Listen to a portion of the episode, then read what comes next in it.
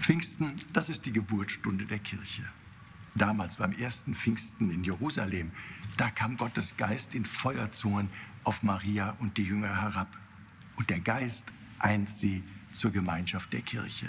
Und er belebt sie, er befähigt sie, hinauszugehen auf die Straßen und die Plätze von Jerusalem, um das Evangelium, um Jesus Christus als den Sohn Gottes, als den Retter, als den Messias zu bekennen und zu bezeugen.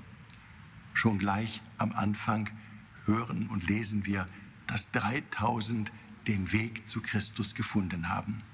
Das darf uns ermutigen, heute Pfingsten zu feiern, 2000 Jahre danach.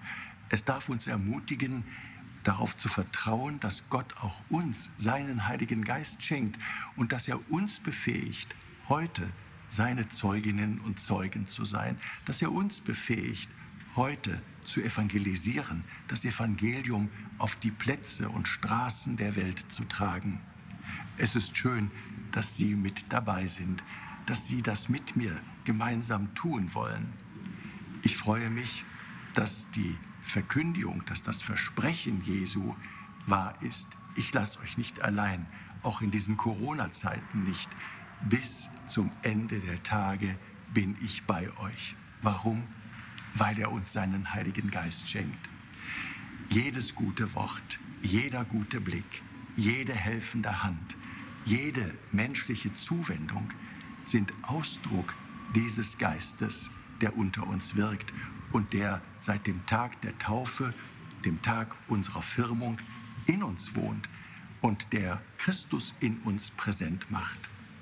Dort, wo wir einander den liebenden Blick, die gute Hand, die helfende Hand, das gute Wort, das stärkende Wort einander schenken und wo wir von unserem Glauben sprechen, wo wir von Christus sprechen, da ist er mit dem Heiligen Geist mitten unter uns gegenwärtig.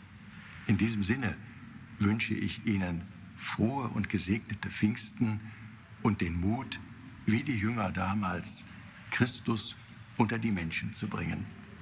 Ihr Rainer Wölki, Erzbischof von Köln.